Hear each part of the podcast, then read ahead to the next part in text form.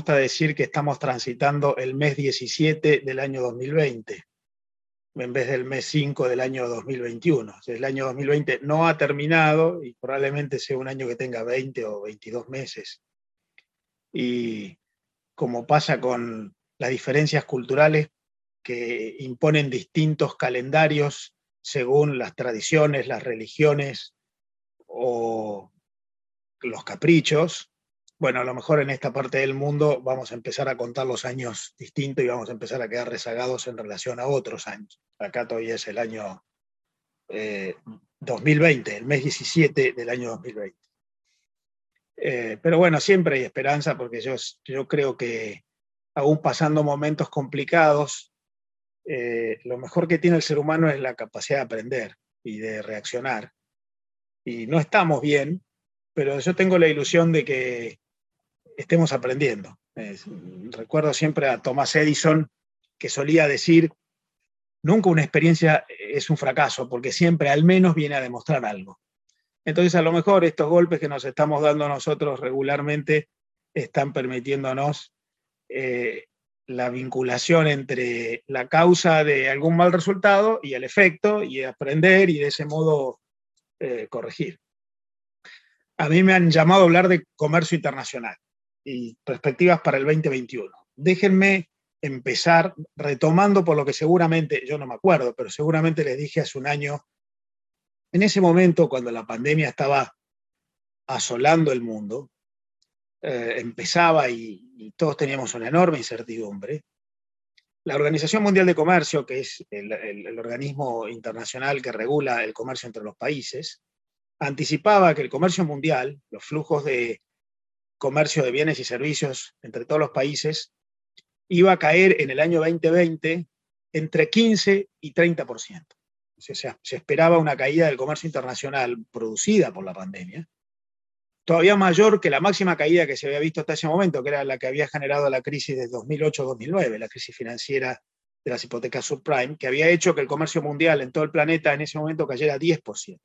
Para el año pasado se esperaba que iba a caer entre 15 y 30. Incluso la OMC decía que podría caer incluso más de 30. Finalmente, hoy tenemos ya los datos de lo que pasó en el año 2020. El comercio internacional entre todos los países cayó 5,5%. Cayó mucho menos que lo que estaba previsto. Tuvo una caída muy fuerte de casi 20% en el segundo trimestre del año pasado. Casualmente, cuando estábamos nosotros reunidos en abril del año pasado, se estaba produciendo lo más grave del comercio internacional en ese momento, una caída en ese momento de 19%, pero después se empezó a recuperar muy fuerte. Terminamos el año 2020 a niveles parecidos a fines del año 2019. La caída total fue, fue 5,5%. Esto es un dato importante porque el comercio internacional está mostrando cierta conformación estructural que le permite ser más resiliente a las crisis que lo que eh, había podido ser en la crisis de 2008-2009 hay una contextura del comercio internacional un poco más sofisticada, que hace que incluso el comercio internacional haya caído más o menos lo mismo que lo que cayó el Producto Bruto Mundial el año pasado. En la crisis anterior, en 2008-2009, el comercio internacional había caído mucho más que lo que había caído el Producto Bruto Mundial. Esto daría la sensación de que nos está marcando que hay una globalización más resiliente. Ustedes recordarán que hace un año, cuando empezamos con la pandemia, en el mundo había una enorme cantidad de pronósticos de que venía una etapa de desglobalización y de retracción de la globalización y que volvían los nacionalismos. Bueno, eso no ocurrió. Y al contrario, yo creo que se reforzó un escenario de flujos de comercio y de inversiones un poco más sofisticado. La contracara de esta moneda es que mientras el comercio internacional entre todos los países el año pasado cayó 5,5%, el comercio internacional de la Argentina cayó 15%. Entonces, efectivamente nosotros tenemos un problema doméstico, endógeno, al cual podemos agregar la dificultad exógena, pero está claro cuando nos dicen, bueno, estamos con los problemas que la pandemia le produjo a todo el mundo. Bueno, en realidad estamos con tres veces el problema que le produjo al mundo la pandemia en materia de comercio internacional, de 5,5% a 15%. Por lo tanto, hay alguna serie de dificultades domésticas que se reflejaron el año pasado y que yo creo que tienen que ver con un desacople en relación a esa nueva conformación del comercio internacional que hizo que el resultado no solamente eh, no fuera tan malo, sino que fue mucho menos grave que el que se preveía. Me parece que los analistas no advirtieron que algo está pasando en el comercio internacional que le está permitiendo cambiar una configuración y ser un poco más resiliente. En el primer trimestre de este año, todavía no tenemos los números mundiales, pero sí tenemos los argentinos. El primer trimestre de este año, la Argentina está recuperando comercio internacional. Afortunadamente es como que está tratando de volver a los niveles que tenía eh, en el momento en que empezó la pandemia. El, primer trimestre de este año, las exportaciones argentinas están creciendo 15% eh, y las importaciones están creciendo el doble, 30%. En realidad lo que están haciendo es volviendo a los niveles de flotación en los que habían quedado cuando cayó la bomba de la pandemia y nos hundimos todos.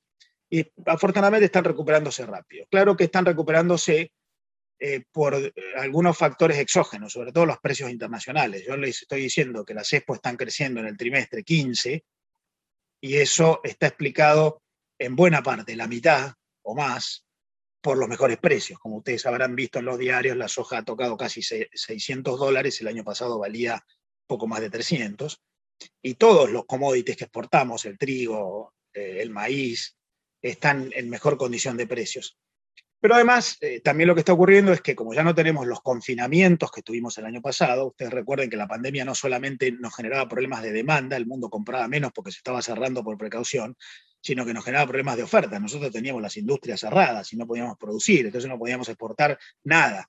Bueno, hoy, aún con las dificultades que tenemos, hemos vuelto a producir, entonces estamos exportando no solamente granos que tienen mejor precio, mucho mejor precio, sino que estamos exportando otra vez autos, químicos, plásticos, incluso bienes manufacturados de origen agropecuario como aceites, harinas o jugos concentrados de frutas. El principal motor de esa recuperación del comercio internacional, de las exportaciones argentinas este año, están siendo lo que se llaman las manufacturas de origen agropecuario, que son los bienes de origen agropecuario, pero que son manufacturados, sobre todo los aceites, las harinas, y allí hay otros productos eh, como las carnes procesadas, los jugos procesados, hasta los vinos. Están creciendo muy fuerte, más del doble que el promedio. Eh, pero en líneas generales se está reacomodando todo. 15% crece en la CESPO, 30, 31% crece en la SIMPO. Esto es importante porque eh, la SIMPO, las importaciones han estado extremadamente debilitadas el año pasado.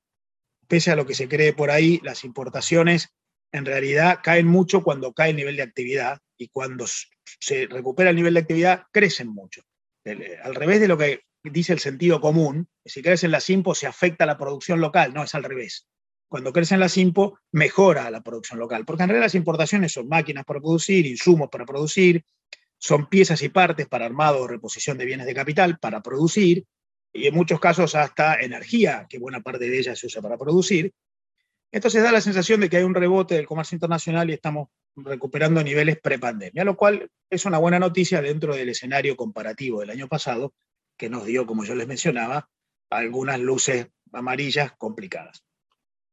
¿Qué podemos esperar para este año? Bueno, yo creo que vamos a estar en, un nivel eh, similar al del año 2019. La Argentina podría exportar este año 62, 63 mil millones de dólares. El año pasado exportó poco más de 55 mil. Los niveles de exportaciones del año pasado fueron los más bajos desde el año 2009, o sea, desde la crisis del subprimes, que ahí había afectado mucho el, comercio internacional.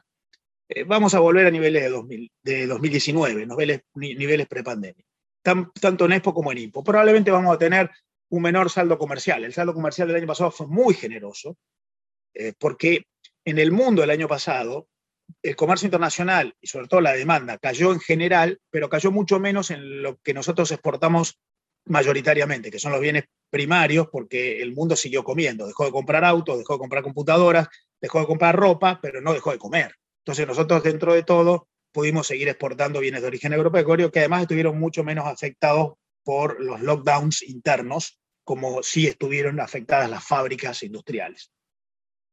Eh, el comercio internacional, el, superávit comercial que el año pasado, el primer trimestre, fue 3.500 millones de dólares, en el primer trimestre de este año está siendo 2.500 millones de dólares. Todavía hay superávit, probablemente este año tendremos a, fin de año un superávit comercial de unos 8.000 millones de dólares, el año pasado fue, fue el doble, eh, pero, pero bueno, no es malo que las importaciones se recuperen todavía al doble que las, las EXPO, 30 contra 15, porque eso significa que hay una recuperación de la actividad económica. Cuando a la Argentina se limitan las importaciones, se pone un palo en el engranaje de la producción, inexorablemente. Muchas veces la Argentina limita importaciones por razones cambiarias, porque sube la IMPO y aumenta la presión cambiaria, eh, pero eso termina generando recesión. De modo que yo creo que para este año nosotros podemos esperar un, nivel parecido al de el año pasado, eh, perdón, al del año anterior a la pandemia, al del año 2019, al del último año normal.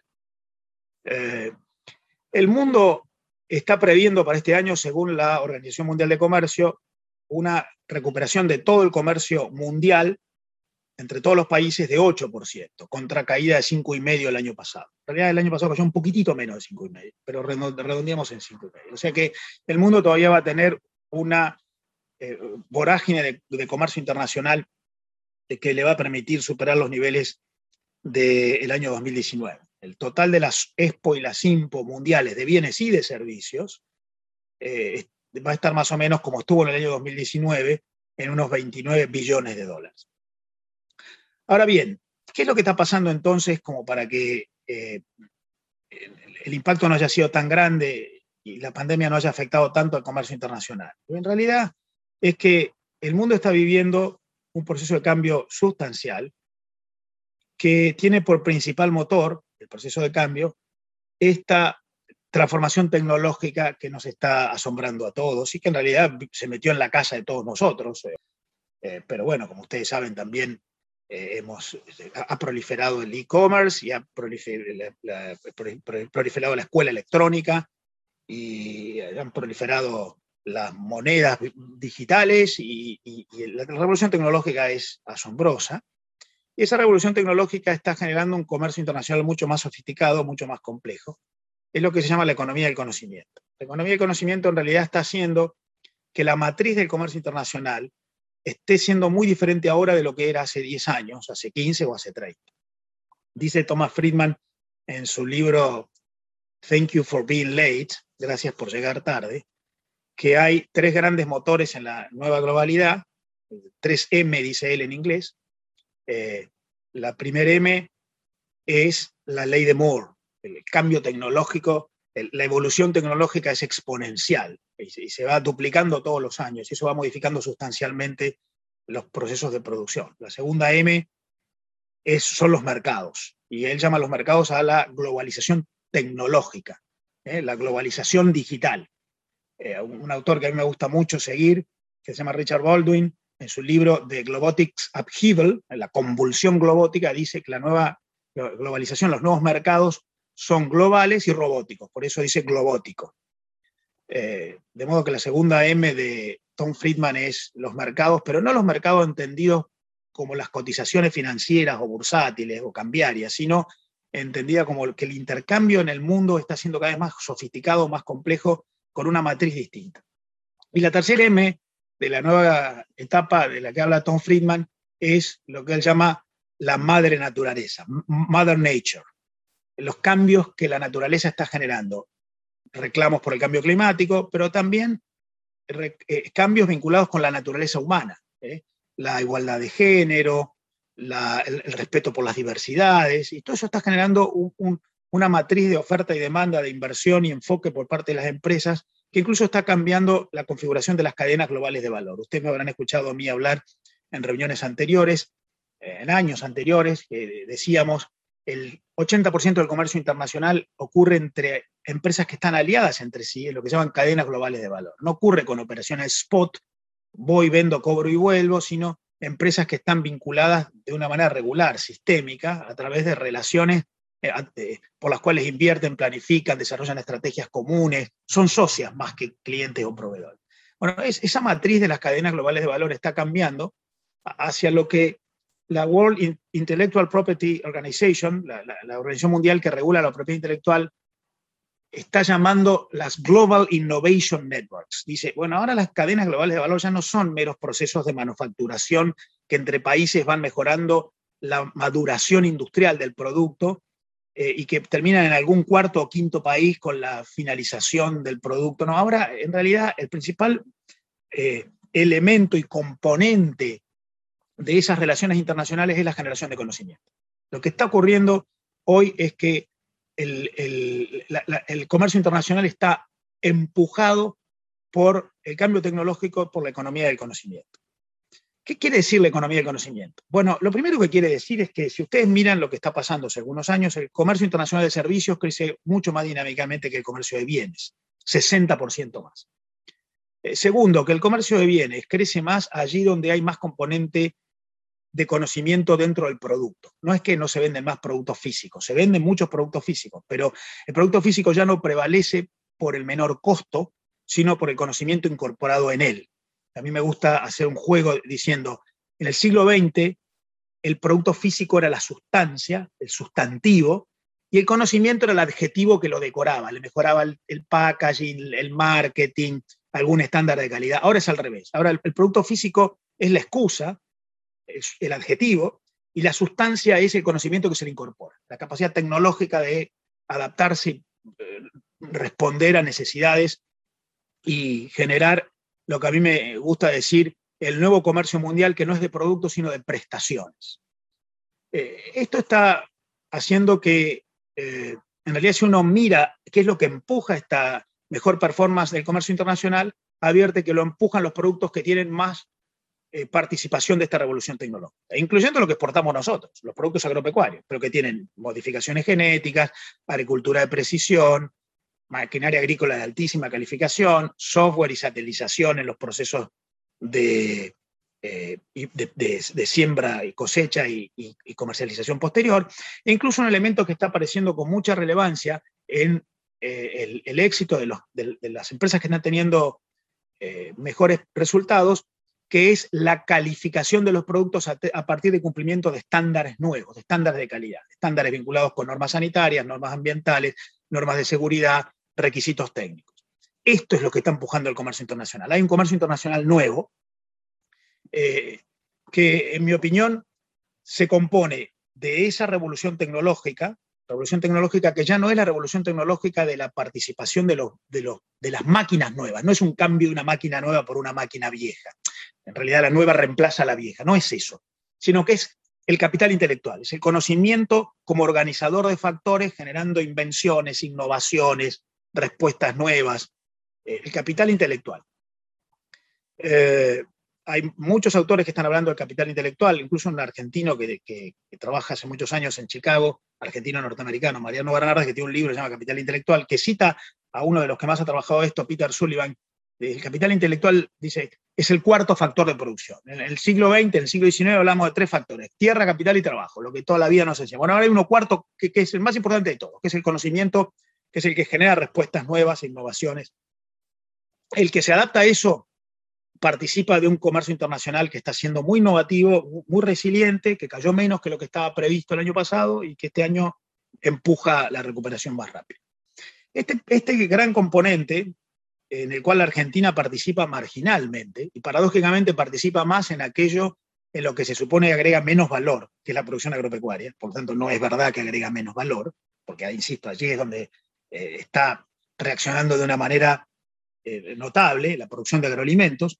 Quizás vieron ustedes una noticia de una alianza entre dos empresas vinculadas con la, la nueva agroproducción argentina, que es Bioceres, que se dedica a prestar servicios de calificación de las empresas a través de cumplimiento de estándares vinculadas con el manejo amigable del ambiente, y Habana, que vende productos agroalimenticios y que ahora con Bioceres va a empezar a generar esta nueva respuesta que eh, tiene que ver con un segundo componente, además del cambio tecnológico, que es la generación de empresas que cumplen con estándares, con nuevos requisitos, con exigencias de altísima calidad. Reputación. La nueva reputación tiene que ver con soy amigable con el ambiente, soy, cumplo estándares de sanidad, eh, cumplo eh, con los derechos laborales, tengo una performance crediticia, reputación.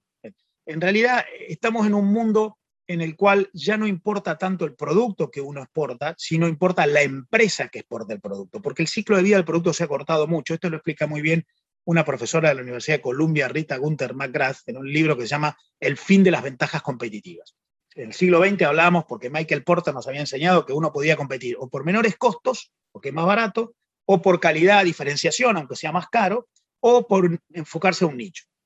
Dice Rita Malgrat, eso era el siglo XX, porque uno podía tener productos que permanecían en el mercado. Entonces uno podía desarrollar una estrategia a largo plazo. Bueno, ahora el ciclo de vida se acortó, los productos duran dos años, por lo tanto es mucho más importante una empresa que anticipa y sabe adaptarse al cambio que enamorarse de un producto que se pone viejo rápidamente.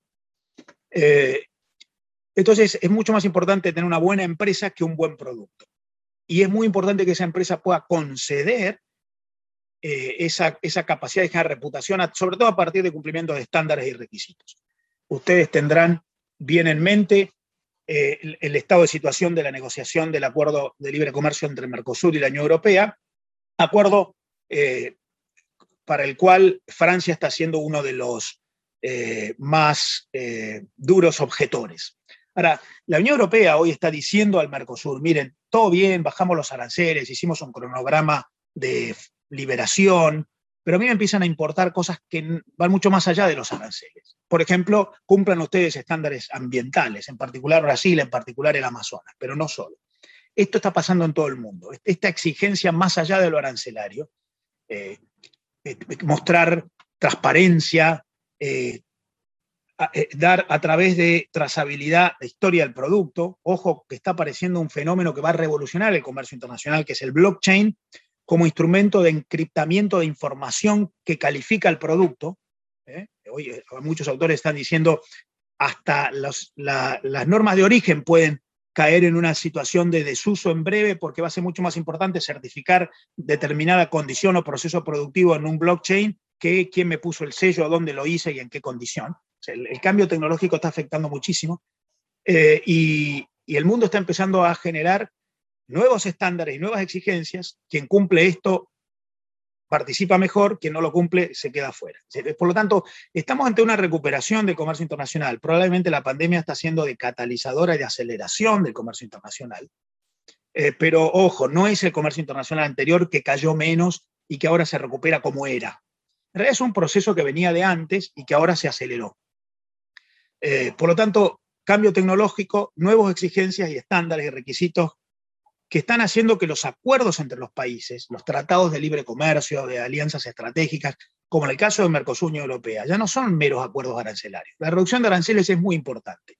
El, arancel promedio en el mundo hace 20 años era 15%, hoy es 5,5%. Ha bajado muchísimo. El mundo ya no, no protege con aranceles sus, sus mercados. El mundo está preocupado mucho más por la propiedad intelectual, miren la discusión que hay sobre las patentes, eh, pero miren la disputa entre China y Estados Unidos en, que en realidad empezó con el presidente Trump porque la principal razón de la discordia era el cumplimiento de normas de respeto a la propiedad intelectual por parte de China, eh, y otro tipo de exigencias eh, de este tipo. La Unión Europea firmó un acuerdo de protección de inversiones con China en los últimos días del año pasado y tampoco está avanzando ese acuerdo con la aprobación parlamentaria en Europa porque empiezan a exigir los países de parte de China determinados cumplimientos de estándares más allá de lo cuantitativo que China no estamos seguros de que pueda empezar a cumplir. Esto de nuevas exigencias nos lleva a un cuarto componente. El primero es el cambio tecnológico, el segundo es el, estas nuevas exigencias de estándares, el tercero es que las alianzas entre los países entonces ya no son meramente arancelarias, incluyen lo arancelario, pero incluyen un montón de factores distintos que van generando países que se agrupan entre sí por coincidencia de modelos de organización. ¿eh? Yo creo que vamos a un mundo de clubes de amigos, en los cuales los países se alían en función de, bueno, producimos igual, trabajamos igual, comerciamos igual, organizamos institucionalmente igual, somos amigos. Y los que no, no. Me parece que la, nueva disputa entre China y, Occidente está mostrando eso. Eh, y, eso va generando una geopolítica distinta y una geopolítica que está influyendo mucho. Australia pidió a la Organización Mundial de la Salud una investigación sobre cómo apareció el COVID. China cerró su mercado para productos australianos. Japón el año pasado dictó una serie de normas de subsidios para las empresas japonesas para que dejen de depender tanto de proveedores chinos y empiecen a depender de proveedores de otros países de Asia, porque eh, se sospecha que en China hay alguna eh, opacidad en materia de subsidios, de respeto a propiedad intelectual o de condiciones competitivas. Los ejemplos que les he mencionado recién. El Brexit es eso, en realidad el, Reino Unido diciendo yo tengo un modelo mucho más flexible, creo que viene un mundo asiático céntrico y ya no somos tan amigos, ya, ya tenemos mucha fricción, separación. El mundo va hacia clubes de amigos en los cuales los países se vinculan entre sí según coincidencias, no solamente intereses cuantitativos bajo aranceles. La discusión que estamos viendo dentro del Mercosur tiene que ver con eso. Brasil es una de las 10 grandes economías del mundo y está diciendo el Mercosur está pensado para cuando éramos más chicos. Eh, los demás socios del Mercosur no somos una de las 10 más grandes. Brasil tiene 30 de las 100 principales multilatinas, 32 en realidad de las 100 principales multinacionales latinoamericanas. Quiere mercados para participar en esas Global Innovation Networks para sus grandes empresas. Argentina tiene solo seis, Uruguay no tiene ninguna, Paraguay no tiene ninguna. Los intereses empiezan a ser distintos porque nuestros modelos de organización económica son distintos, entonces luego aparecen las discusiones que la prensa minimiza como anécdota, ¿sí? el lastre o el arancel externo común o la flexibilización. En realidad lo que hay es, si yo tengo afinidad, estoy cerca, y si no, el club de amigos no es para mí porque tengo otros amigos. Y probablemente la geografía está importando menos y la afinidad está importando más. Entonces, eh, ahí tenemos una geopolítica distinta que está influyendo en los negocios. Eh, por lo tanto, deberíamos empezar a ver incluso nuestros mercados futuros en función de esa compatibilidad vinculada con estos factores. Yo le decía que hay un, factor adicional eh, en este escenario global que tiene que ver con que eh, la, formalización de las regulaciones en los tratados de libre comercio está empezando a tener cada vez más normas no arancelarias. Respeto a propiedad intelectual, respeto a, respeto a las inversiones, eh, falta eh, o garantía de que no habrá distorsiones con subsidios o con manipulaciones. la, renegociación del NAFTA hace un poco más de un año, dos, fue eso. fue una imposición de Estados Unidos a México para decir, bueno, vos querés seguir siendo socio nuestro, bueno, no me hagas dumping social una de las condiciones para el nuevo NAFTA fue que México se comprometa a cumplir derechos laborales con sus trabajadores, de modo de, que no haga dumping social para competir eh, de, manera desleal con la producción norteamericana. Fíjense que esto parte de un tratado de libre comercio, antes no pasaban estas cosas. Bueno, empezamos a tener confluencias regulatorias que tienen que ver con todo esto de lo que yo les estoy hablando, eh, lo cual me lleva a decir, bueno, yo empecé mencionando, el comercio internacional no cayó tanto, cayó menos, está recuperándose rápido. Lo que está pasando en realidad es que la recuperación está motorizada por quienes se adaptan a este tipo de eh, nuevo escenario, que es mucho más cualitativo. Hay un trabajo del McKinsey Global Institute muy interesante, que de, hace, de antes de la pandemia, que dice que en realidad, eh, si uno mira todas las exportaciones mundiales del año 18 y el año 19, el 82% de todas las exportaciones mundiales prevalecen compitiendo por razones cualitativas y no cuantitativas. O sea, solo el 18% de todo el comercio mundial prevalece por menores costos y el 82% prevalece por razones cualitativas. Eh, estrategia de las empresas, eh, conocimiento incorporado a los procesos de producción, diferenciación, participación adecuada en procesos de innovación. Eh, de modo que, ojo, que no es solamente los números. Esto me lleva entonces a alguna reflexión final relativa a la Argentina. ¿Qué podemos esperar de la Argentina en este nuevo escenario? Yo les estoy mezclando datos de coyuntura con un proceso estructural de cambio profundo que está ocurriendo, que para mí hay que seguirlo, porque hay un cambio de matriz. Ese cambio de matriz incluso lleva a entender la globalización desde una perspectiva distinta. Ya no, ya no, ya no estamos ante las globalizaciones tradicionales que dice Friedman, eh, la de los contenedores en los barcos. Eh, Friedman dice, esa es la globalización de nuestros abuelos. Eh, ahí era una globalización mucho más compleja, más integral. A mí, a mí personalmente, esto es una idea mía, no se la atribuyo a nadie, me gusta hablar de la globalización hexagonal. Son seis flujos distintos. Comercio de bienes, entre los países, comercio de servicios, más dinámico que el de bienes, flujos de inversión extranjera directa, que en realidad son flujos de inversión que están generando procesos de innovación a diferencia de la inversión extranjera directa del siglo XX, que iba a donde había menores costos de producción, hoy va a lo que la World Intellectual Property Organization llama hotspots, eh, donde se juntan universidades, eh, eh, profesionales calificados, prestadores de servicios, y, y, esos hotspots, que son puntos focales entre los países, se vinculan internacionalmente más allá de los países a los cuales pertenecen. El otro día hablaba con alguien que me decía, eh, Silicon Valley está más vinculada con Asia que con los Estados Unidos. Ya la globalización no es nacional, es subnacional. de modo que ahí hay un tercer componente de esa globalización, una inversión extranjera directa distinta. Cuarto componente de la globalización hexagonal son los flujos de financiamiento, pero los flujos de financiamiento no como lo entendemos en la Argentina como organismos multilaterales financiando el déficit fiscal. No, los flujos de financiamiento están ocurriendo hoy con proyectos muy nuevos a través de eh, inversores ángeles, venture capitals e incluso muchos proyectos de inversores minoristas que están empezando a apoyar procesos innovativos enormes. Leí hace poco un trabajo que dice que la mitad de los fondos en los mercados de capitales en la economía de los países desarrollados está compuesta por inversores minoristas a través de instrumentos nuevos, no ya los viejos fondos corporativos tan tradicionales. Y eso se dirige a proyectos muy nuevos. Eso es lo que está motivando la intangibilización de la economía. Si uno mide la evaluación de las empresas más importantes del mundo, no se condice con la evaluación de los activos de esas empresas, porque lo físico importa cada vez menos. Eh, eh, Jonathan Haskell, en su libro Capitalismo sin Capital, eh, dice, miren, estamos ante el fin de la contabilidad. lo que estamos midiendo como activos de las empresas ya no es lo más importante, lo más importante son intangibles, sus proyectos, innovación, recursos humanos calificados, modelos de organización, reputación, conocimiento, software, know-how, eh, y eso es difícil de medir, pero las cotizaciones están midiendo que esas son las empresas que más inversión están recibiendo a través de este cuarto lado de la globalización nueva, que es la de los flujos de financiamiento nuevos. Cuatro, le dije. Comercio de bienes, comercio de servicios, inversión extranjera directa nueva. El año pasado, en plena pandemia, en el mundo hubo 850 mil millones de dólares de inversión extranjera directa nueva aún, está bien, cayó 40% en relación al año anterior, pero bueno, no nos podíamos mover, pero yo hubiera dicho que no iba a haber nada. Ojo, en los últimos 10 años, en el mundo, el stock de inversión extranjera directa hundida creció 80%, en la Argentina en esos 10 años decreció 20%. Ojo con el desacople. Eh, de modo que ahí hay un cuarto, flujo, comercio de bienes, comercio de servicios, inversión extranjera directa, flujo de financiamiento y dos componentes de esta globalización que integra todo, la nueva, la hexagonal, que son los flujos de información, conocimiento y datos, es el más importante motor de la, globalización de hoy.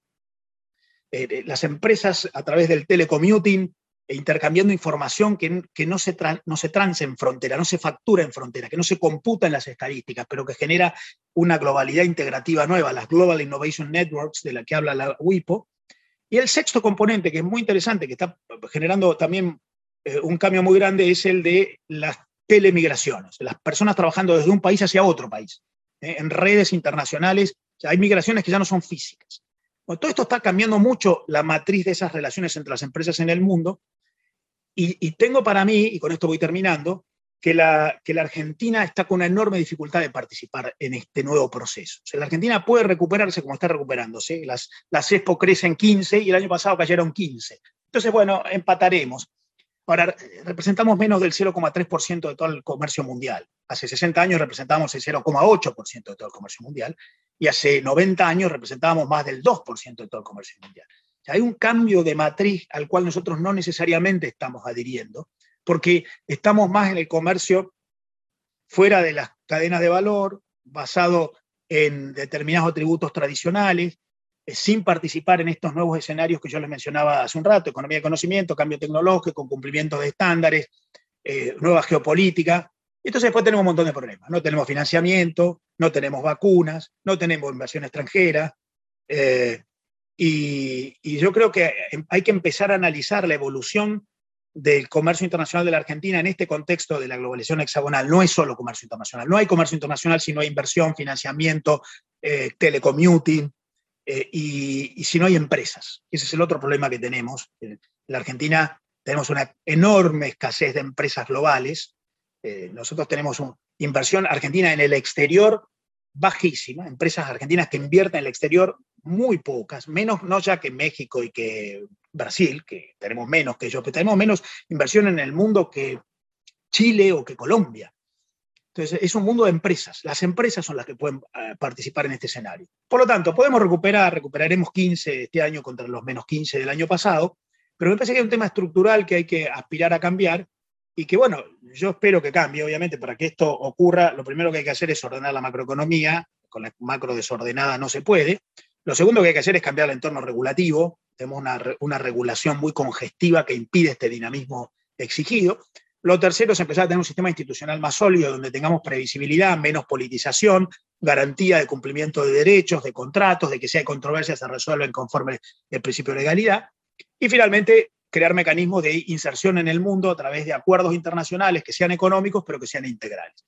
Yo tengo, como les decía al principio, la ilusión de que esto termine ocurriendo más porque nos golpeamos contra el fracaso que por convicción, que aprendamos, como les decía al principio, eh, porque una experiencia eh, fracasada al menos te muestra que, tenés que cambiar de camino.